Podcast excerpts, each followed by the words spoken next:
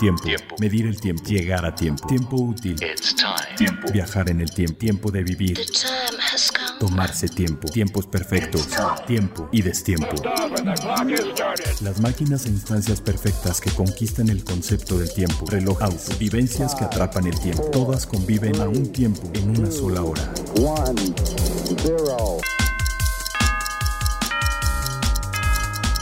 Hora local. Hora local. Hora local. ¿Qué tal? ¿Cómo están? Estamos nuevamente en su episodio fresco, fresquecito, recién hechecito del podcast de Hora Local y pues eh, ya en esta nueva etapa con junto con Tiempo de Relojes, pues aquí nos acompaña Carlos Alonso. Hola, ¿cómo estás? Fundador de Tiempo de Relojes, pionero en la comunicación relojera aquí en México y director y presidente del CIAR y Dios también del CIAR, porque es el que... No, no, no, todavía no, no, si, no, no, si, si mueve un no me dedo... mandes al cielo ya, No, me no, quiero quedar aquí. si Carlos dice que se hace, se hace. Y bueno, tenemos también a Leslie López, Hola, hola, buenas. editor de Tiempo de Relojes, él es el de la parte de la parte impresa y pues por supuesto nos acompaña Toño Sempere, buen amigo y productor de este podcast, además de tener a Andrés Moreno del otro lado del charco vía Zoom. Y sí, no es un comercial, la verdad es que está funcionando muy bien hasta el momento. Andrés Moreno, eh, colaborador de Tiempo de Relojes, también todo un experto y pues un viejo conocido en las, en las ferias relojeras. Ahí nos los encontrábamos, ahí nos veíamos en platicando de las últimas novedades y pues nos va a contar algunas cosillas. Pero más que cosas de por allá exclusivamente, también se va a unir aquí a la conversación. Y pues de momento arranquémonos con a tiempo. Lo último, lo, más reciente, lo tenemos, a tiempo. a tiempo. Pues en- a tiempo vamos a platicar de, de una marca que en particular, que no se vende en México, que no tiene representación, pero es una marca histórica y además tenemos aquí un representante del mundo submarino que es Leslie, que le hace al buceo de adeveras. Sí, sí, sí, me apasiona, pero además o- es impo- a- a- yo creo que incluso sugiero que algún día hagamos algo específico en un programa sobre buceo, porque tiene más relevancia Pero de lo que parece en la relojería moderna, ¿no? Todo lo que es el agua y la hermeticidad, lo que, lo que trajo eso a, a la relojería moderna, sí.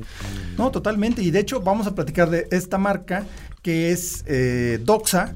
Es una marca histórica que tiene pues nexos con el, el comandante Jacques Cousteau, eh, que ayudó a desarrollar la pieza más emblemática de Doxa, que es el realmente es por el por lo que es famosa Doxa, ¿no? Que es nada más ni nada menos que el Sub 300, el apodado Aqualong, que era la marca de Jacques Cousteau. Y pues cuéntanos un poquito del Doxa Sub. Pues mira, bueno, lo, pri- lo primero que hay que decir es que es una marca histórica, que aquí a lo mejor no es tan conocida y que tiene algunos eh, datos curiosos en el desarrollo. Fue, fue una marca que, como tú bien comentabas, es un reloj que, que- que desarrolló junto al comandante Cousteau. Aunque bueno, es una figura luego que las marcas también se disputan, ¿no? Como, como primeros embajadores Es de... que ¿no? trabajó con todos, Y trabajó ¿no? con todo, efectivamente, ¿no? Sí, porque tenemos el Omega Ploprov, Ajá. que también fue desarrollado con él. Sí, Fue- después usó realmente también Blancpain, usó Rolex, o sea, eh, usó diferentes piezas como, como buen buzo, pues eh, probó herramientas de buceo eh, modernas y vanguardistas, entonces usaba, usaba Lo bueno- buenos relojes, exacto, exacto. Sí. Eh, y después, en particular, hablando de Doxa, o sea, de, de- de la marca como tal, fue una marca, por ejemplo, que desarrolló los primeros relojes con Bugatti, ¿no? Históricamente, creo que en los años 20, si Sí, no sí, recuerdo sí, mal. los años ¿no? 20. Sí, y ya más recientemente, eh, quien llegó a la marca eh, históricamente fue el nieto de Ulysse Nardin, que fue justamente el yerno del heredero de Doxa entonces, en ese momento, ¿no? Eh, entonces es una marca que tiene... Tiene, Tiene su historia. tiene su historia, tiene su jugo ahí, interesante. Este reloj, pues, eh, bueno, es una reedición, pero reedición moderna, ¿no? Con una caja también muy peculiar y, y la verdad luce bastante bien. Y son muy cómodos los Doxa. Los Doxa Sub tienen la parte de abajo, como después la empezó a aplicar Seiko en los Tortuga, que son es curvo hacia los lados. Este, la parte de los cantos, lo que queda hacia la muñeca o hacia el brazo son curvos. Entonces, aunque muevas el brazo y todo, no te no, sientes eh, estorbo sí, es muy ergonómico y eso es un eso es un valor también añadido que como reloj de buceo tiene, porque los relojes de buceo sabemos que tienden a ser eh, bastante grandes, amplios, ¿no? gruesos, justamente por, por la protección de la, de la, presión. de la presión, la hermeticidad y otros dispositivos que suman como la válvula de helio, este tipo de, herramientas que también van, van sumando a las cajas y este reloj en particular sí es bastante ergonómico. Sí, no, son una belleza y ahorita acaban de presentar el Sub 300 Carbon con caja hecha de carbón forjado que pues ahora sí que como material, yo creo que de, los materiales así fuera de la caja, materiales pensando fuera de la caja que no sean materiales preciosos o acero, yo creo que es mi material favorito. Y para el buceo también es muy curioso, ¿eh? es muy novedoso. Normalmente se van al titanio, que es muy ligero, el acero, obviamente, tradicionalmente el acero, pero fíjate que, bueno, habría que hacer memoria, pero como relojes de buceo con carbono, yo no me eh, acuerdo no hay tantos, ¿eh? No hay tantos. Yo no recuerdo ahorita ninguno ah, así de momento. No había visto un reloj de buceo profesional porque todos los Doxa son relojes certificados como relojes de buceo profesional por, por ISO. Entonces, yo no había visto uno de carbón forjado que fuera, este, que fuera para bucear de, verdad, ¿no? Entonces. Eh, bueno, Panerai, pues, pero no son bueno, los submersibles, ¿no? ya sí empezaron a usar el Carbotec. Tienes toda la razón, sí, Carbotec sí, es anterior. Pero sí, pues son pocos en realidad. estamos hablando de dos marcas. Sí, sí, sí. estamos hablando de dos. Entonces, así de pocos son. Pero la verdad es que el, carbón forjado el, te da una textura muy particular porque es el la fibra de carbón no ordenada como se hace para Fórmula 1, para aviones y eso, que tiene una resistencia específica dependiendo de la dirección de las fibras, sino que aquí es un tejido como caótico que no está tejido realmente, es la fibra de carbón cortada así en las, fibras sueltas y mezcladas con una resina y cocidas a presión en un horno autoclave. Entonces eh, forma una estructura similar al metal porque es este es irregular, pero es muy fuerte, ¿no? Y pues si la Fórmula 1 nos ha enseñado algo, que también hablaremos de Fórmula 1 por ahí en un momento, eh, pues es un material sumamente resistente y muchísimo más liviano que el acero. Entonces, mientras menos peso traigas eh, de cosas que te estorben, yo creo que es más útil para, para el buceo, ¿no? Sí, correcto, porque ya de, sí, de por sí llevan los plomos, ¿no? Entonces mejor eh, que no se te vaya ahí la, la, la sí, todo, el control de la flotabilidad con más, con más peso. Sí, es un poquito como en Fórmula 1 también, ¿no? Que los coches los hacen súper livianos y luego desarrollan materiales súper pesados y pequeños, densos, para que puedas mover ese peso en donde lo necesites en el coche, ¿no? Entonces está bien, pues es peso que reduces de alguna manera y pues funciona todo dar, ¿no? Y Doxa está, eh, fue de los, de los finalistas en el Grand Prix de los de del año pasado, en la categoría Diver, que al final acabó eh, ganando el Breitling Super Ocean Automatic 48, pero era de los, de los, seis finalistas. Así que, hay un revival de la marca y se ve que hay impulso detrás y con novedades. Entonces, vamos, seguramente vamos a ver cosas interesantes de Doxa. Sí. Eh, Ojalá alguien se, anime a traerla a México, la verdad. Pero es una marca bien, bien interesante, Doxa. ¿Qué más? ¿Qué más tenemos hoy por ahí? Andrés, queremos platicar acerca de la Fórmula 1 que ya empieza inminentemente, por fin. Para los que somos fans del deporte motor, pues eh, ya era una pretemporada un tanto larga. Este, pero la verdad se hizo bastante entretenida porque pasaron muchas cosas, ¿no? Entre esas muchas cosas, pues se terminó el acuerdo entre Hublot y Ferrari a finales del año pasado. No habían hablado de, perdón, no habían hablado de, nueva, nuevo partner relojero y resulta que anunciaron pues al relojero que tiene más que ver con la Fórmula 1 que nadie simplemente porque es la inspiración de, de, todo lo que ha hecho este señor, que es nada menos que Richard Mill. Efectivamente, Carlos. Muy buenas, muy, buenos días. Pues sí, efectivamente, estamos en la semana que empieza el campeonato de Fórmula 1 con el Gran Premio de Bahrein. Y eh, desde ya hace muchos años, desde bueno, desde historia, ya y tal, eh, la Fórmula 1 tiene una gran relación con la relojería. Hoy, desgraciadamente, bueno, no desgraciadamente, las cosas son como son, ya mucho más comercial, ya a lo mejor perdemos la parte romántica de los años 60, 70. Ah, sí, totalmente. Y estamos en el business. Sí, no, ya ahorita es negocio. Pero bueno, para los que nos gustan ya los relojes, es inevitable estar pendientes de la Fórmula 1 y como bien decías, con cambios importantes. Es decir, Hublot se ha ido, entra Richard Mill como patrocinador de, Ferrari, que va a ser un bombazo, un bombazo entre comillas. Bueno, de, hecho Richard Mill está con muchas marcas, porque de hecho entra por los pilotos. Eh, por ejemplo, Haas tiene patrocinio de Richard Mill, también McLaren tiene patrocinio de Richard Mill.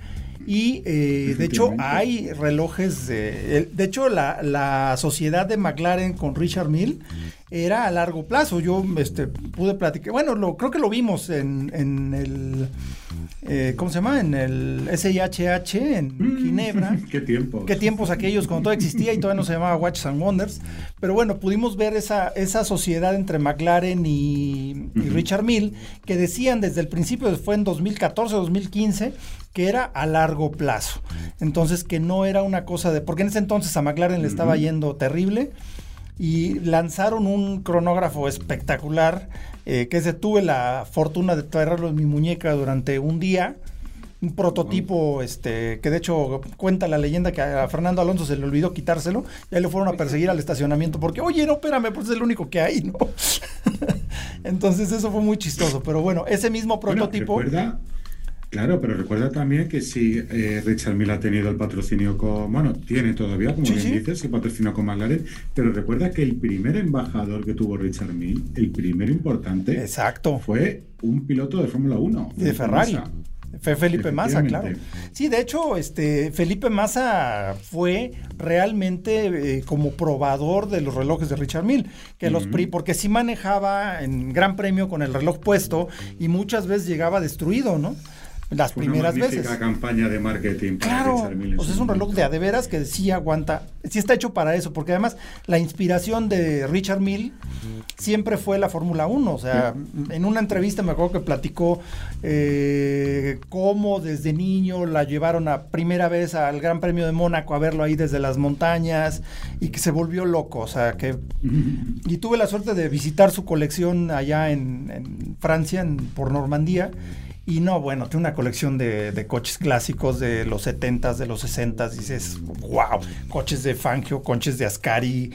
Este, ahora sí que you name it, ahí lo tiene. De hecho, tiene hasta un, un, este, mm, un BRM que manejó el piloto mexicano Pedro Rodríguez, con el que ganó el Gran Premio de Bélgica, si mal no recuerdo. Sí, Bélgica. Y, o sea, dices, este señor sí le gustan los coches. Entonces, eh, toda su inspiración es deporte motor, alta tecnología y todo eso. Y pues la verdad se me hace una muy buena unión con, Ferrari, ¿no? Sí, con mucho potencial. Y lástima por Hublot. Yo creo que también se está notando, a ver, eh, Toda, eh, recuerden que ese tipo de patrocinios era la era Bieber. Bieber era eh, amigo de Eccleston en su época, ¿de acuerdo a la famosa campaña ¿no? de, lo que hace la gente por robar un, un y todo, ¿no? que le golpearon y salió que fue. Entonces, todo ese tipo de vínculos, o sea, Lapo Elkan, eh, a, nivel, a, nivel personal, lo de Italia Independent haciendo una colección eh, anual para, La cosa es que Lapo Elkan ya no tiene tanto que ver con Ferrari, ya el hermano lo quitó y de hecho el, el CEO de Ferrari es su hermano que es John Elkan. Y pues ya ves que Lapo es el enfant terrible, ¿no? El enfant terrible, pero, pero digo, es familia. claro, cuando fui a Maranelo invitado por Ublot a, conocer un poco parte de la alianza, pues eh, estuvimos con Lapo y Lapo fue un poco el, el, anfitrión. El anfitrión vía, vía ese. Entonces, la salida de Bieber, Bianchi ahora al frente de toda, eh, todas las marcas de relojería del LVMH, es un hombre mucho más eh, corporativo, mucho más financiero, no tan de impulso fácil y personal como era la, etapa de la etapa de Bieber con cheque en blanco casi de Arnaud para hacer este tipo de alianzas que siempre eran exitosas comercialmente. Yo creo que está cambiando también un poco toda la estrategia ahora al frente de Hublot, eh, desde que no está Bieber. Eh, entonces, bueno, pues lo primero es que se acabó la alianza con Ferrari y, me consta pues que a los que llevan más tiempo en Hublot no les ha gustado pues perder, perder esta relación. Eh, es que Ferrari es, ahora sí que es una de las marcas más icónicas en general, o sea, Ferrari está junto con Rolex, está junto con Apple, o sea, como marca, el poder de marca de Ferrari es increíble. Le, ayudó a abrir las puertas de China a Hublot, donde, donde Hublot no estaba fuerte y gracias a la alianza con Ferrari pues se abrió mucho más fuerte la... fíjate que le, pregunté justamente a Ricardo Guadalupe en una entrevista reciente eso, justamente, ¿no? Porque termina, daban por terminada esta relación. No me dio tampoco muchos detalles, simplemente que preferían ahora enfocarse más en, la, en el propio Hublot como marca para desarrollar eh, a nivel técnico también más, más la marca. Eh, y bueno, pues reconocía efectivamente que sí había sido unos años muy fructíferos, habían desarrollado piezas muy específicas, eh, con aporte técnico de Ferrari también igualmente, ¿no? Y, pues simplemente yo creo que Ricardo ahí como que pasaba página, ¿no? era, habían sido unos años muy fructíferos y ya pues era, era momento de, tomar otro, otro camino. Ok. No, y bueno, pues ahora sí que con, todos los cambios que hubo, también eh, Ferrari renovó pilotos y también eh, Racing Point se convirtió en Aston Martin, salió eh, Sergio Pérez y entró Sebastián Vettel y con Sebastián Vettel de la manita entró Girard Perregó como patrocinador de relojes. esa alianza que había... Ajá, sí, es... Perdona, Carlos. Girard Perregó, que fue la primera firma, creo, bueno, a lo mejor Longines y tal, pero recordar que, que Gerard Perregó um, Sí, tuvo Ferrari. Ferrari. Hizo, hizo Ferrari. No, totalmente. Además, este Gino Macaluso era amigo personal de Piero Ferrari, de toda la familia. Hicieron varias ediciones limitadas de, dedicadas a modelos históricos de Ferrari. Y sí, pues de hecho los relojes de Ferrari de, de Girard Perregó, para mi opinión personal, son los más bonitos. Sí, porque Panerai era poco creíble. Era un, poco creíble. Un reloj de buceo en las pistas de Fórmula Sí, no tenía nada que ver. O sea, esa, esa sí la forzaron demasiado y como que no sucedió. No, no funcionó. Fue la, la, conexión italiana, ¿no? sí, pero estuvo un poco forzada. Angelo Bonatti, italiano, no sabes, Panerai, Florentino. Bueno, era era un poco eso, pero era forzada. Era forzada, ¿no? Entonces, Girard Perrego, qué bien verlos de vuelta en Fórmula 1. Lo interesante es que, por ejemplo, Aston Martin tenía sociedad con eh, Lecoultre. Había los Unbox. Es verdad. Este, y también había uno que tenía un chip que podía programarse con los datos del coche y abrías tu coche con tu reloj. Sí. ¿no? Entonces, si, transponder. si tienes un, un transponder, exacto. No te lo abría. ¿Mandé? Sí, no, no, sí. Exacto. Entonces. Siempre que, que tuvieses un Aston Martin. Oh, perdón, o sea, no sé de tú, pero bueno, aquí es. Tenemos sobra. hello, o sea, te asomas y hay ocho Aston Martin estacionados aquí en la, en la calle, ¿no? Y es un rumbo feíto, ¿eh? O sea. Pero bueno, no, no, no es eso, sino que realmente es curioso porque sí tenían esa asociación con Aston Martin y creo que mm. iba más o menos bien pero pues, ya después se dejó de se dejó de lado, no se hizo mucho ruido y ahora que regrese Aston Martin con Girard Perrego, a mí me encanta la idea.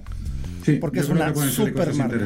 Es una super marca. A, ver qué producto traen, sí, porque solo también igualmente anunciaron la, la colaboración. O sí, pero no han mostrado el reloj. Nada más. Sí. no han mostrado reloj. Entonces, a ver qué tal se pone, se va a poner muy bien. Pues por otro lado, Oris ya dejó Williams desde el año pasado. Este, pues qué mal, porque Williams se le han estado bajando todos los patrocinadores.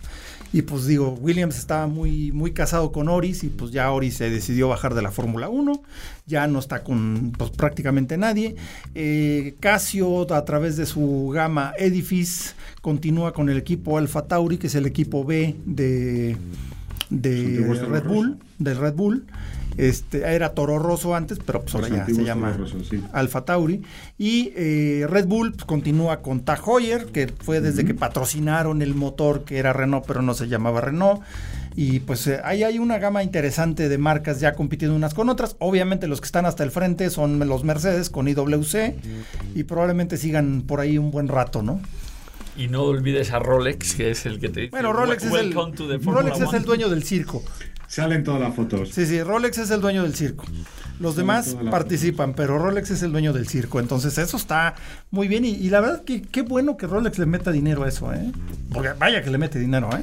Rolex le mete dinero a todo lo que es eh, eternamente líder. O sea, Wimbledon, Roland Garros se han quedado con todo el. No, y Le Mans y. Todas las grandes. Eh, los premios de, de, de, tenis, todos los torneos, toda la Fórmula 1. No puede estar en nada que, que no sea. Que no sea lo top. Que no sea lo top.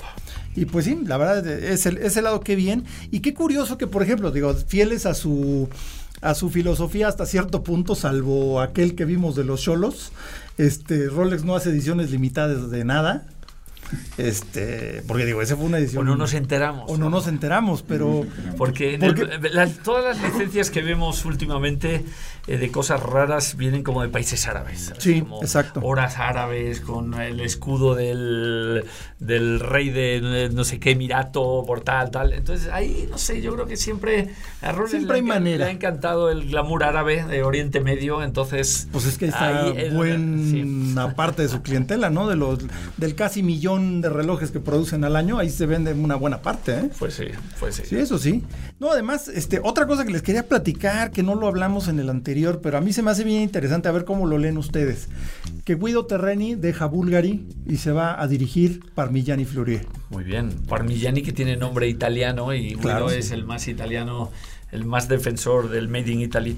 No, eh, sí, la verdad, nunca. A mí me sorprendió, ¿eh? Nunca supimos muy bien la sal. Bueno, ya había salido de Bulgaria hace como un año. Eh, entonces. Eh, estuvo, bueno, estuvo desaparecido, no, no, no dio muy, ahora reapareció como CEO de Parmigiani. Guido eh, era un hombre muy del estilo italiano, muy de relaciones es públicas. que por eso queda perfecto en Bulgari. Era perfecto. Yo creo también, no lo sé, nunca, nunca Bulgari comunicó ni siquiera off the record qué pasó. Siento que eh, Le Pen, que está ahora, es un hombre mucho más corporativo, más de cifras, más un escaloncito abajo. Y Guido, pues era muy italiano, uh exuberante, las comidas, la, prensa, todo. No sé si Babán va, prefería un perfil un poquito más corporativo. Y yo creo que, yo creo que va a ir bien la, la unión entre Parmigiani y Guido. Claro. Porque. Entra, entra en un territorio interesante porque es Florier, que ahí están, ahí, ahí, están los guerreros y la ortodoxia de, de la. Sí, sí, eh, totalmente. es como el Vaticano de ahí la está Choifele, ahí está Parmigiani, Michel Parmigiani y está Pascal Raffi, que son como los tres, eh, ¿no? sí, sí, sí. Eh, papas ahí de, que desarrollaron el, el, sello de la Calité Florier. O sea, productos realmente, ¿no? Serios, serios.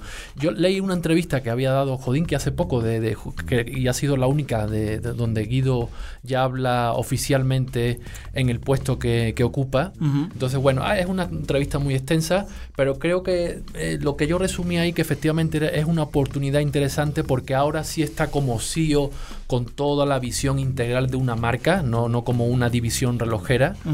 Y, y, se mostraba cauto, sus primeros pasos, pues ya incluso ahí indicaba que, pues que estaba realmente muy de la mano de Michel Parmigiani ¿no? Eh, conociendo, identificando la marca y los subproductos. Entonces creo que con todo el potencial que tiene esta, esta marca independiente. Es, una gran marca, es un gigante dormido, definitivamente. ¿eh? bueno, Parmigiani de familia italiana también, yo creo que con Guido buena química y, el propietario de Parmigiani, la familia Sandoz, o sea, eh, que tal los recursos no, no paran. No, tal vez ese ha sido uno de los problemas, porque, a ver, yo creo que por exceso o por defecto puede haber problemas y en el tema de Parmigiani siempre fue, por exceso. O sea, la familia Sandoff, una de las familias más ricas de, Europa, eh, de Suiza sin duda, tenía una gran colección histórica de relojes, de clock, de, cosas y Michel Parmigiani fue, era el relojero privado de la familia Sandoff para mantener la colección Sandoff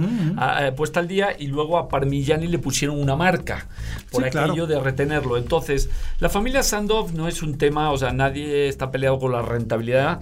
Eh, obviamente le han dado cheque en blanco y creatividad total a Michel Parmigiani, pero mm, siento que a veces es eso, es eh, lo vimos, aquí estuvo en México en los, a, principios del siglo XXI, eh, eh, yo sé que por ejemplo en Berger, Berger fue uno de los primeros en vender el Type 360, el, el, Bugatti, el Bugatti, o sea, sí empezó, eran unos años que se vendía bien Parmigiani, se vendía, o sea, se hacían buenas cosas, en México reaccionó rápido a, a la gran relojería, trajimos a Michelle, hicimos un evento en la Casa de la Bola con 50 coleccionistas, fue exitoso, pero faltó como gestión faltó continuidad empresarial. Yo creo que el tema de la cifra, la apertura de mercado, ese tipo de cosas, entonces, o sea, por calidad de la, creativa, tienen todas las manufacturas, a Tocalpa, tienen todo, eh, Bosch Manufacture, o sea que Parmigiani es uno de los buques mejor integrados tecnológicamente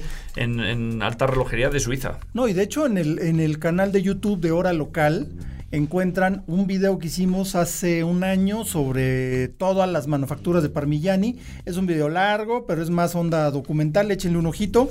Eh, ahí está en el canal de YouTube de Hora Local. Lo encuentran como así se hacen los relojes de Parmigiani Fleurier. Y pues justo eso, pasamos por Atocalpa, pasamos por todas las manufacturas, todos los pasos. Y la verdad es que es, es increíble. Ahí es donde dices, bueno, ¿cómo es posible que no estén eh, mencionados en la misma frase que Bacheron y que Patek y que todos esos, porque están en ese nivel, o sea. Sí, bueno, claro, es una marca joven, obviamente, no tiene como ese legado, pero tiene piezas muy interesantes, tiene cronógrafo también de alta frecuencia y de alta frecuencia, ah, eh, y sí, sí, sí son potentes. es una marca muy, muy interesante, la verdad. Eh, ojalá que Guido la ponga en su sitio de nuevo. Ojalá. No, que quería comentar también Estoy completamente de acuerdo con todos vosotros y es una firma muy interesante. A mí me, me extraña que el, que el CEO de los haya, durado tan poco que el anterior. Sí, David Traxler. Traxler. Que, venía de Corum, creo, y antes había visto en Chopard. Y es un personaje muy curioso también, es muy curioso, es para conocerle, pero ha durado muy poco. Y estoy de acuerdo contigo, Carlos, en el tema de la infraestructura que tiene, pero el problema es que es muy pequeño. Es decir, hoy en día los grupos son muy grandes, solo tiene su Bosset, por ejemplo, con las firmas con las que yo he hablado, dicen que, los movimientos son maravillosos, pero que son caros. Entonces al final estás compitiendo con otros que... Mm. Entonces... Sí, sí, sí, es una... ha ido bien, pero Debería ir mejor. Debería ir mejor, en todos los sentidos. Y a lo mejor esa es la idea de traer a, Guido Terreni, ¿no? No sé, es probable. Pero yo creo que pues, va a estar interesante, hay que seguir esa, esa parte. A mí particularmente Parmigiani me gusta como marca. Precisamente por eso, porque hacen las cosas como de modo eh, todavía respetando mucho la tradición relojera. Son pequeños, pero con mucho potencial, ¿no? Ya ves que ahí les, eh, les inyectó este billete una marca importante, ¿no? Hermes. Sí, exactamente. Hermes. Hermes. Sí, de hecho, parte de la manufactura de Boucher, pues pertenece a Hermes y pues ahí hacen sus calibres y la verdad es que no hay, no hay queja con, los calibres de Hermes. Los calibres propios están bien interesantes y pues sí, definitivamente Fleurier, pues hay, hay, que hacerle más ruidito por allá. Yo creo que van a pasar cosas interesantes con Guido Terreni. Y bueno, ahora sí, vámonos a nuestra sección principal. Vamos a hablar de la carnita, la carnita en este episodio del podcast de hora local y tiempo de relojes. Y nos vamos a complicación. Más allá de la hora, un reloj puede ofrecer otras funciones que se conocen en el argot relojero como complicaciones. complicaciones. ¿Y con qué nos vamos a complicar la vida el día de hoy? Pues vamos a hablar un poquito de los anticipos de Watches and Wonders. Hay algunas cosas que ya se revelaron, pero de eso de que pues te lo enseño, pero no le puedes decir a nadie.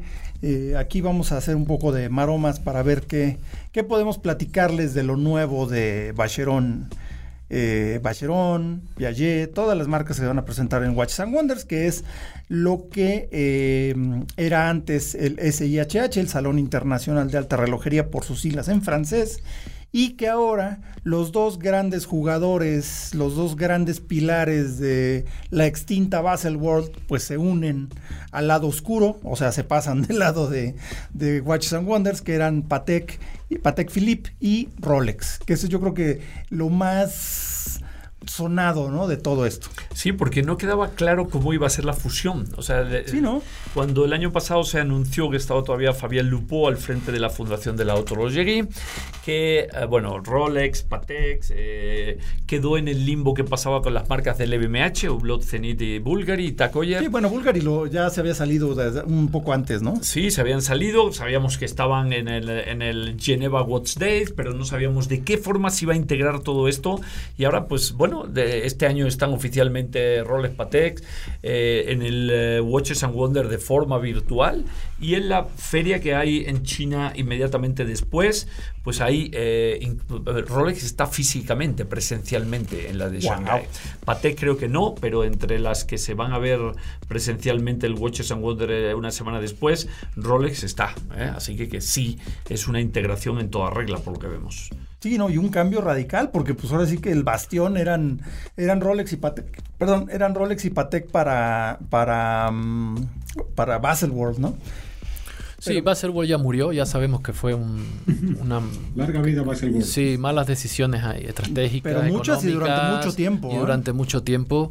Entonces, bueno, murió realmente. Eh, sigue ahí la plataforma de Our Universe, que dicen que no, que sí siguen vivos, que, pero pues realmente tampoco hay una fecha ahí muy clara.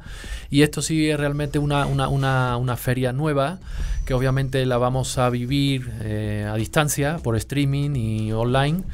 Eh, ellos están proyectando, están hablando del, del, concepto eh, digital eh, físico, el digital. O, Entonces, bueno, hablan de experiencias, de conferencias. Habrá que seguir un, muy de cerca todo, toda esa actividad que, se avecina porque realmente tampoco está muy definida o no tenemos a día de hoy tampoco un calendario realmente detallado ¿no? de, de, estas, de estos eventos pero sin duda sí es eh, la gran feria relojera del año. Eh, de este año 2021 y, y, Rolex y Patek a la cabeza pues efectivamente han, van a dinamizar ya desde comienzos del año toda la, la, la información que, veremos, que el año pasado, como saben, pues eh, fue en este aspecto, en, cuanto a calendario de ferias, fue un poco eh, confuso porque no sabemos cuándo iban a presentar novedades. si, eh, se llegó a comentar, recuerdo que Roles no iba a presentar novedades, ¿no? Sí. Y, de repente, pues sí.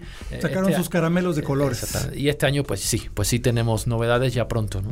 Sí, y ahora sí que, este, pues ya, como siempre, Rolex, este, no eh, no suelta prenda.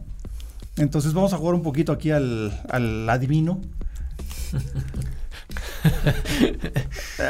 Sí, es difícil hablar. Adivina y no acertarás. adivina y no acertarás, porque siempre nos. Sí, además de los maestros del silencio, ¿no? Porque Rolex es, es, un hermetismo también. Eh, haciendo honor a su, a su caja Oyster, es de un hermetismo eh, absoluto ejemplar en eso, ¿no? Eh, entonces manejar la bola de cristal con ellos es complicado. Sí. Es complicado, pero de todos modos difícilmente le vamos a atinar, aunque quien quita y sí. Pero ya ves que hay rumores, este rumor se repite todos los años, que el GMT, pues si ya salió el Pepsi, al año siguiente salió el Batman, que básicamente le cambiaron un color al bisel, le pueden cambiar otro color más y hacen el Coke que era como que el que, el que faltaba, ¿no? Porque ya sacaron el root beer, que, perdón, digo, a Rolex no le gusta mucho que digamos los este, apodos que le dan los... Eh, los fans de la marca, pero... Pero pues a nosotros nos encantan, como a todos los fans de la Exacto, porque además eh, GMT Master 2, sí, este también es GMT Master 2, sí, pero eh, no es igual, pues sí es igual, pero es de otro color, entonces, ¿cómo le pones? Pues un si el nombre no, digamos que si el color o la diferencia no está integrado en el nombre oficial del reloj, pues ahí están los apodos. Es lo que pasa con Seiko también, ¿no? Que tiene las referencias SRP 775. Pues ese cuál es? Ah, es el Tortul. Ah, perfecto. Entonces están los Tortul, está el Shogun, está el Samurai, Así es. Correcto, el lenguaje, el lenguaje. Y eso de que a Roles no le gusta, yo tengo sus dudas. yo también tengo mis dudas. Porque ¿eh? tener vocabulario propio, eso te pone en otro estatus. Eres el único que vas a tener que hacer diccionario de la Real Academia de Rolex Ilustrado. ¿eh? Entonces. Claro, y que si el. ¿Cómo le llaman? El, el, Spider Dial. El, no, el, web dial, es web dial o Spider, no es Spider, ¿no? la carátula Spider, la que está toda craquelada. Ah, sí. Sí, es el Spider dial y... Sí, o el Panda también, o el Panda, que realmente nació con ellos, ¿no? Que ya luego se generalizó, sí. Sí, entonces es un es un, una cosa curiosa. Entonces, yo ahora sí que levanto la mano, yo creo que ahora sí, ahora sí se les va a hacer a los fans el Coke. Ahora sí va a haber este un GMT Master 2 con bisel cerámico, brazalete jubilé, pero con colores rojo y negro. Bueno, ¿Por qué no? ¿Por, qué no? Pues digo, ¿Por qué no? Pues sí, sí. Sí, además son colores también, digamos, ortodoxos. O sea, no son colores, eh, sí, son clásicos la relojería. Y bueno, y después también viendo de. No, y clásicos para Rolex en ese modelo. Sí, y de la paleta cromática que salió el año pasado en en el Oyster 41. Pues eh, puede ser que haya también otro, otro movimiento. Yo recuerdo, bueno, no, no, es realmente de Rolex, el, diseñador con Ander Ugarte, que es este eh, vasco que es el diseñador de Tudor. Recuerdo que en alguna ocasión me dijo en, también en Basel, ¿no? en aquellos años de Basel, justamente le pregunté por los colores en la carátula. Las carátulas son muy importantes para, para, para Rolex, ¿no? Hablan, siempre la defienden mucho, el, como, como el rostro de, del reloj es importante. Eh, no, y esos fueron un éxito. ¿eh? pero Ugarte me decía en aquella ocasión que había que tener mucho cuidado con los colores porque los colores pasan de moda, efectivamente, ¿no? Entonces hay que tener mucho cuidado qué toques de color dar a un, a un reloj. Pero bueno, pues ya viendo que Rolex también... Pero eh, se tiró al, se tiró de cabeza. ¿eh? Sí. y, fue, y, fue, un éxito. Y parte del éxito hay que explicarlo porque esto no es lo que no se sabe tan fácilmente. A ver, era un reloj accesible de entrada de gama para Rolex, ¿no? pues era el más accesible. Era el más accesible. Entonces, ¿por qué un reloj accesible de pronto está en lista de espera? Pues por una, hablando en alguna ocasión con algún joyero, eh, Rolex controla muchísimo el, número de piezas que le permite a cada joyero.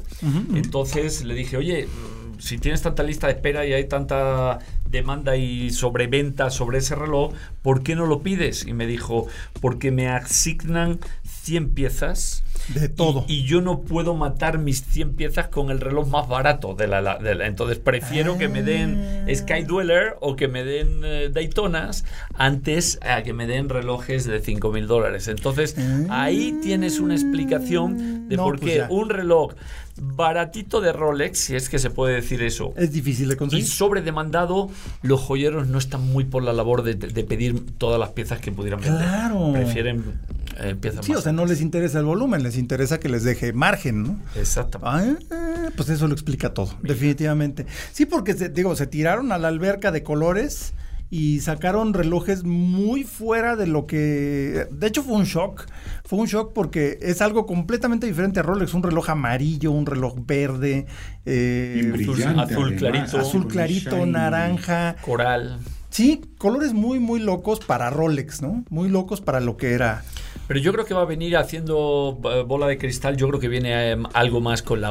con la colección Oyster. No sé si otros colores o, qué, pero. A lo mejor se van ya colores un poquito más arriesgados. ¿eh? Sí, han sido un éxito. Entonces no creo que lo vayan a descontinuar así en un one shot de un año. No, no creo. ¿eh? Eso sí no lo creo porque pues ha sido un éxito ha sido un éxito. Yo creo que sí tiene que ver, tienen, tendrían que revisar esa cuestión de asignación de piezas, porque sí, es un reloj que es un gran éxito, se vende bien, pero si nadie lo ofrece, porque no le conviene por margen, que tiene toda la lógica del mundo, ¿para qué vendo 10 de A5 si puedo vender 2 de A20 o 30, no? Claro, claro, pues eso. O que llegue ya el momento que entremos en la web ya de roles, uh al clic y, y nos digan lo esté perpetual en su casa en dos semanas.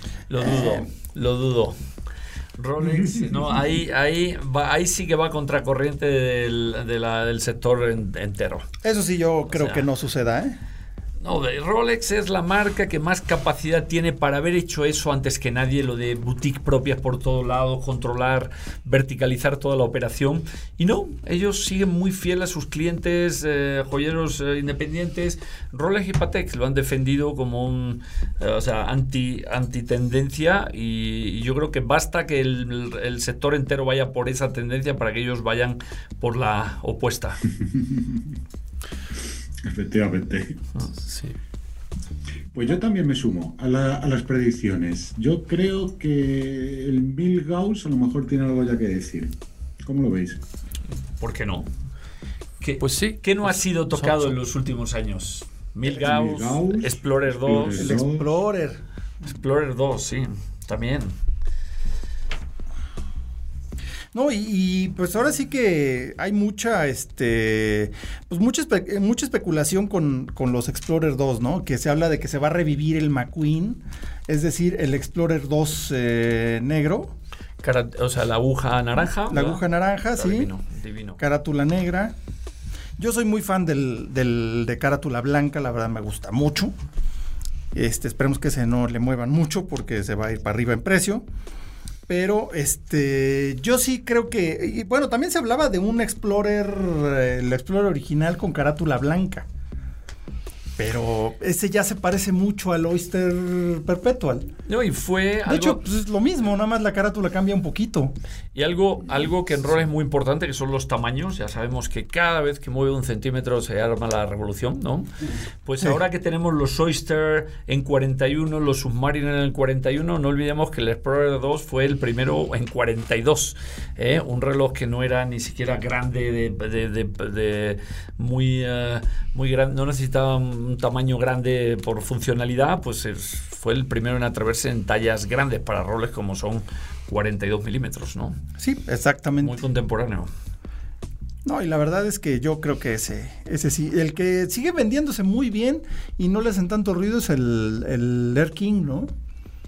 Sí, también es de los más accesibles también, ¿no? sí, de entrada.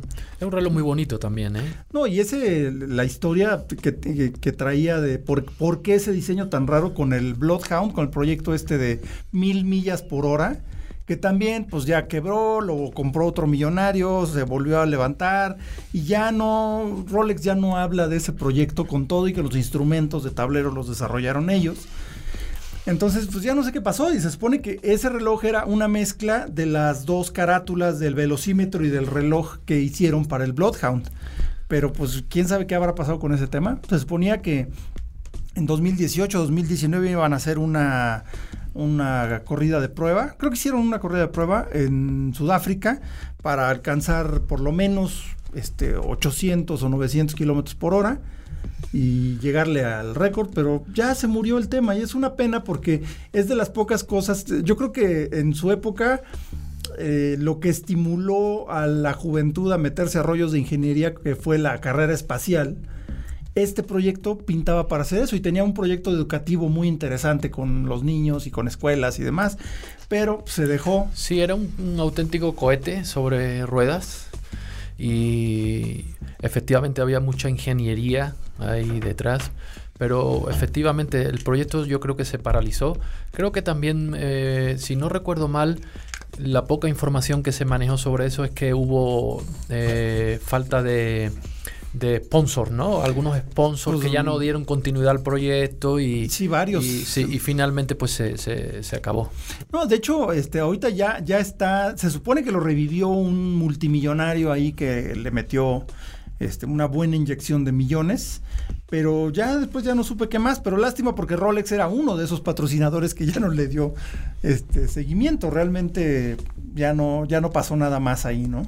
Y no le debió gustar nada a Rolex que, ese proyecto no siga, porque donde pone el ojo pone la bala y y andar experimentando y que el proyecto no continúe, eso a Rolex no le gusta nada. Sí, lo que pasa es que el reto técnico de, de las mil millas por hora, de 1609 kilómetros por hora en tierra, el récord actual es de 1130 más o menos, que es la velocidad del sonido.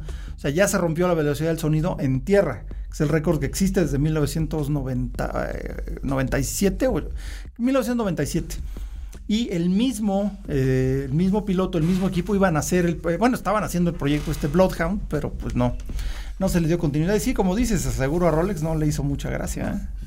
Y pues ya, también Rolex les retiró todo el apoyo. Estaba metido Jaguar, estaba British Aerospace, estaba una buena parte de la, fortaleza industrial que le queda a Inglaterra. Pero pues no, no, ya no, ya no hubo mucho más de ese tema. Pues qué pena. Pero bueno, ¿qué, qué otra cosa creen que pueda salir con Rolex? Ya no creo que le mueva nada a los Cellini, ¿verdad? Uy. No, ¿verdad? Ahí quedaron eso hace ya algunos años, ¿no? sí, qué lástima, porque se me hacía una... A mí me encanta el Cellini. Claro. Está Tienen ventas en el España. De, ¿eh? El de carátula, el, de la fase lunar es una belleza. Claro. ¿Sí se vende allá? Sí, sí, sí, sí, sí. Mira, hablabais antes, es curioso, de las ediciones especiales, ¿no? De, de, roles que se hacen siempre bajo cuerda, no se publicita nada. Vi hace poco una celebrando el aniversario, el centenario del edificio Grassi. Grassi es uno de los grandes distribuidores en Madrid clásicos de, roles. Y era un Cellini con el fondo grabado del edificio que era muy bonito, era muy, muy, muy, muy bonito. Y, a lo mejor, como todo, pues tiene poca publicidad, el Cellini me refiero. sí, sí. Pero cuando te fijas en él y ves ciertas cosas y dices, ah, pues, pues, es interesante. Sí, la verdad es que son relojes muy interesantes y con, con digamos, complicaciones que no te encuentras en la gama normal de Rolex, salvo el Sky Dweller o el muy poco agraciado Jackmaster 2.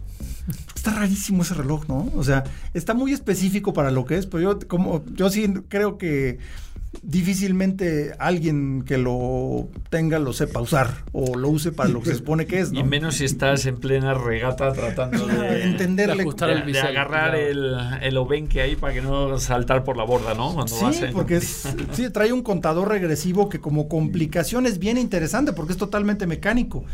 Pero pues es un reloj, no es precisamente de maneja a través del bisel Sí, sí, no, no, no siento que sea un reloj muy agraciado además, ¿no? Pero bueno, pues tiene sus, tiene sus fans. Mucho también, bastante. Sí, no, tiene sus fans, pero... Es muy llamativo el que la mano. yo creo que por eso tiene fans. Funcional, cero, pero es muy llamativo en las muñecas. Sí, sí, sí, sí. Es muy reconocible. ¿Y de Patek? El 5711, ¿verdad? ¿Qué pasó con el 5711? Ahora sí que como buscando, ¿cómo se llama? Este, como buscando a Dory, ¿no? Sí. ¿Dónde quedó mi 5711? Que no, no lo descontinúan, parece que hay una última edición, ¿verdad? Y luego a haber otra última, última, última edición. y a lo mejor, bueno, a lo mejor se queda en, alguna, en ediciones raras y, viene lo, lo siguiente. Bueno, ya sabemos que Pateholic, ¿no? El Instagramer Pateholic fue el que desató toda la bomba por algún rumor y seguramente un, rumor bien informado porque, porque eh, no ha habido, o sea, yo sé que Thierry Esther incluso acabó dando una entrevista al New York Times hablando porque se volvió un fenómeno global casi todo lo que pasaba alrededor del 57-11 y en ningún momento dijo eh, o sea, sí dijo que, viene, que bueno, que había tomado mucho protagonismo dentro de la marca, que ellos estaban, o sea, ellos mismos estaban celosos del protagonismo de su propio reloj, que Todas las, modelos y toda la marca eran mucho más protagónicos que un solo modelo, y, que un modelo no podía ir canibalizando la atención sobre el resto de la marca, entonces que le, querían quitar un poco de protagonismo, pero, a ver, hablaba de, eh, dejaba entrever que puede venir algo más, que si eh, los rumores de que si puede venir en titanio, que o sea, una serie de cosas. Entonces, y que incluso hablaban de que la referencia podría ser la, la 6711. Entonces, eh, no va a desaparecer el Nautilus.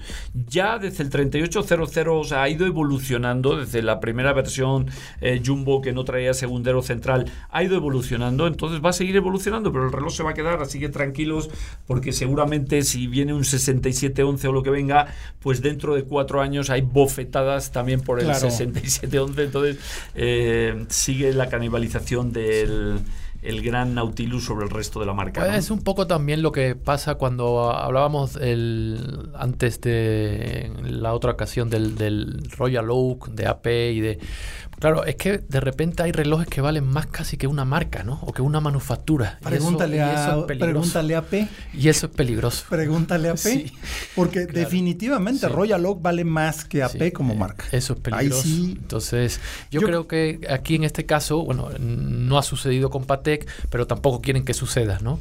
sí, yo creo que es, más visión de ellos, ¿eh? que no quieren que caiga. Y justamente una de las razones también de las que hablaba así en esas entrevistas o algunos eh, analistas era también pues que cortar un poco la especulación que había en el mercado incluso ya de segunda mano con esa con ese tipo de piezas. Sí, que, además la especulación se disparó al triple en el momento que anunciaron que salió el rumor de que no iba a haber, ¡pum! se disparó. eso no es cortarla, eh, es, es, alejarte al final de la especulación. no, claro. Es, desentenderte, cortarla que no la vas a cortar, porque como bien decir, de que los precios se, vamos, explotaron. Entonces simplemente decir, eh, esta ya no es mi guerra, eso pues yo lo que digo vosotros. Y pues, eso es también bastante importante, yo creo, que es un asunto que bastante claro para ellos. Me parece que el Nautilus, el 5711, está en un precio de 25 mil dólares, algo así. 30 y algo, creo que es eh, retail. Pero, pero bueno, ya has visto, en, septiembre aquí, porque digo, siempre tienes algún amigo que te dice, échame, échame la mano a conseguir un, un Jumbo 39 de AP o un 5711. Entonces, se conseguían, en septiembre pasado se conseguían a 60 y algún mil dólares, se conseguían Hoy en día, abajo de 90 está dificilísimo. 80, o sea, han pasado, no ha pasado ni un año y con el rumor de que iba a desaparecer la producción, eh, en, en Chrono 24 hay piezas a 148 mil dólares ofertadas del 5711. O sea, duplicó en cuestión de meses por ese rumor. Sí, claro, pues, pero de esa diferencia, de esos 25.000, 28.000 dólares a los 90.000 dólares, Patek no ve un solo dólar. Sí, no, claro, por supuesto. ¿eh? ese es el mercado gris. Es que, si a mí me pasa eso, dices, Dios mío, pero eh, eh, alguien se está sacando 50.000, 60.000 dólares. Y no soy yo. No veo nada, claro. no soy yo. No veo nada de esto. Y no se han dejado ni un duro en publicidad, ni pagan un trabajador. A mí, la, la verdad, como como decisión que, me parece arriesgada, pero bastante valiente. Claro, pero, pero por ejemplo, eh, Rolex también está mucho en ese mundo de la especulación. Y a Rolex no parece molestarle, ¿eh? o sea, sí está la especulación de que eh, hay pocas piezas. Son muchas menos. No, pero son muchas menos. Al fin y al cabo, Pate con su producción es, creo yo, bastante mucho más controlable. No son los, no sé en cuántos sí, sí, no, son este alrededor de un millón. efectivamente. Entonces yo creo que lo del caso de Patek es mucho más controlable para ellos. Totalmente, sí, yo creo que justo están haciendo control antes de que se descontrole como cuando como con AP, lo que platicábamos en el episodio pasado, ¿no? De que no puede no no, o sea, tienen un happy problem, como se dice por ahí, ¿no? O sea, tienen el buen problema de tener un producto súper exitoso, pero eh, como decimos en México, pues tienen todos los huevos en una canasta, ¿no? Se les cae esa canasta y ¡pum! se acabó. Y es un reflejo más, lo que está pasando con la pandemia es que hay una polarización del mercado. O sea, eh, cuando a veces hablas con los retail y te dicen es que solo vendemos bien ya 7, 8 marcas, ¿no? Digo, venden, venden 12, 14 marcas, pero así súper, súper bien, venden media docena de marcas. Entonces, obviamente dentro de esa selección, Roles Patek están a la cabeza, especulativa, entonces la gente está viendo que poner dinero en roles Patek es, eh, se revalúa más en ciertas piezas que en, una buena calle en real estate. entonces, eh, por eso el mundo de las subastas ya hace tiempo que están queriendo fabricar otros fenómenos porque no pueden vivir de dos marcas a nivel de una inflación temeraria. ¿Qué está pasando con el Speedmaster? Y lo están haciendo muy bien con el Speedmaster porque Omega tiene todos los ingredientes para ser una marca que, revalúe mucho a futuro, pues con, de pronto con los cronos, los cronos raros de los 40-50, como habíamos hablado en Longines o los Universal, Universal Genève, etcétera, empiezan los coleccionistas a buscar otras cosas porque no podemos vivir de dos marcas que inflacionan al, al, al 100% por un mero rumor, ¿no? O por, un, o por una noticia. Es que no es sostenible, más o menos es una burbuja finalmente, ¿no? Yo creo que. Pero eso que dices de burbuja, fíjate que cuando haga. O sea, si yo, por ejemplo, tengo, colecciono eh, catálogos de subastas. Antiquorum, antes de ser Antiquorum, en los 80 se llamaba Harbor. Y me mandan los catálogos y entonces tengo tengo casi 40 años de catálogo y a veces es muy divertido pues claro. agarrar catálogos de hace 25, de hace 30 y tú vas a ver cómo, cómo inflacionan las piezas. Entonces, las buenas piezas de las buenas marcas jamás van para atrás. No, no. Jamás van. Eso de que la burbuja, o sea, la inflación puede ser una burbuja porque sube rápido, pero que ya vuelva a caer una vez que ya subió la burbuja de un buen en un buen Patek, difícil, ¿no? Por lo menos en 40 años se ha mantenido. no lo hemos visto. No, pues ahora sí que este. Híjole, pues qué, qué, qué, qué, qué bien por, por la familia Stern, que definitivamente son buenos cuidando su marca. Entonces, pues sí, o sea, no es posible que le robe la atención de toda una gran marca que se convierta el Nautilus en, un fenómeno. Y además, curioso, ¿eh? ¿eh? Nada más una nota así al calce ya para cerrar esta idea. Eh, pues los dos relojes fueron diseñados por Gerald Genta, ¿eh? el Royal Oak y el Nautilus. Hay nada más para ver quién es el rockstar de la relojería que ya en paz descanse el maestro Gerald Genta, pero pues hay, muchas marcas que, tienen su sello, entre ellas pues está Universal Geneve, incluso Bulgari tiene por ahí un par de huellas digitales, poquito de ADN de, de Gerald Genta, y bueno, pues ahora sí que ni pues se, nos volvió a acabar el tiempo. Así que podríamos seguirle cotorreando un buen rato, pero pues ya hay que tener eh, hay que tener piedad con nuestros escuchas que pues tienen que comer, tienen que dormir. Nosotros nos podemos seguir aquí muchas horas y pues les eh, pues me despido. Yo soy Carlos Matamoros de Hora Local. Este pues este episodio pues aquí estuvimos los que ahora sí que estamos todos los que somos y somos todos los que estamos. Carlos Alonso que es el, mero mero de, de tiempo relojes y del CIAR. Nos vemos muy pronto. Nos vemos pronto y ahora sí que estamos eh, trabajando haciendo cosas mucho, muy padres, ya serán enterando de muchas más. Leslie, muchas gracias, gracias editor de la revista. Nos seguimos viendo por acá. O por lo menos oyendo por ahora. Ya después nos vamos a ver, van a ver qué, gran cambio va a estar esto. Van a ver que nos vamos a ver. Van a ver que nos vamos a ver, exactamente. Transparencia total. Les vamos a ver la cara pronto y ustedes a nosotros. Sí, e, eso va a estar bueno. y pues gracias, Toño Sempere, este productor de este programa. Y también les recomiendo que nos sigan en nuestras redes sociales. Eh, bueno, Carlos Alonso TDR en mi Instagram, que es prácticamente de lo poco que, trabajo consistentemente. Sí, por, en mi caso, el escape indiscreto. Eso suena así como muy sepsi. Ajá, y nació curiosamente por, por términos relojeros, pero bueno, ahí estamos. Y la red oficial, pues es tiempo de relojes, ¿no? Obviamente.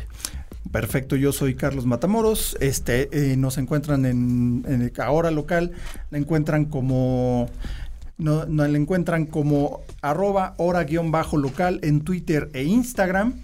En Facebook nos encuentran como Hora Local MX y en, por supuesto, el canal de YouTube Hora Local. También le damos la despedida. Muchas gracias, Andrés Moreno, desde España. Genial, muchas gracias. Pues ahora sí que. Sí, sí, sí, pues eh, me parece genial y pues qué bueno que nos cuentes eh, lo que pasa del otro lado del charco. Siempre es muy divertido, corresponsal de tiempo de relojes y pues ahora de hora local. Y bueno, pues estamos, estamos aquí y nos vamos a seguir escuchando. Hasta luego, nos vemos. Muy bien. Esto fue Hora Local, el podcast de la maquinaria perfecta. Nos escuchamos en el próximo programa. Conducción y concepto, Carlos Matamoros. Productor ejecutivo, Antonio Semperi. Antonio Voz en o, Arturo Jara. Arturo Jara. Hora Local es una producción de finísimos.com.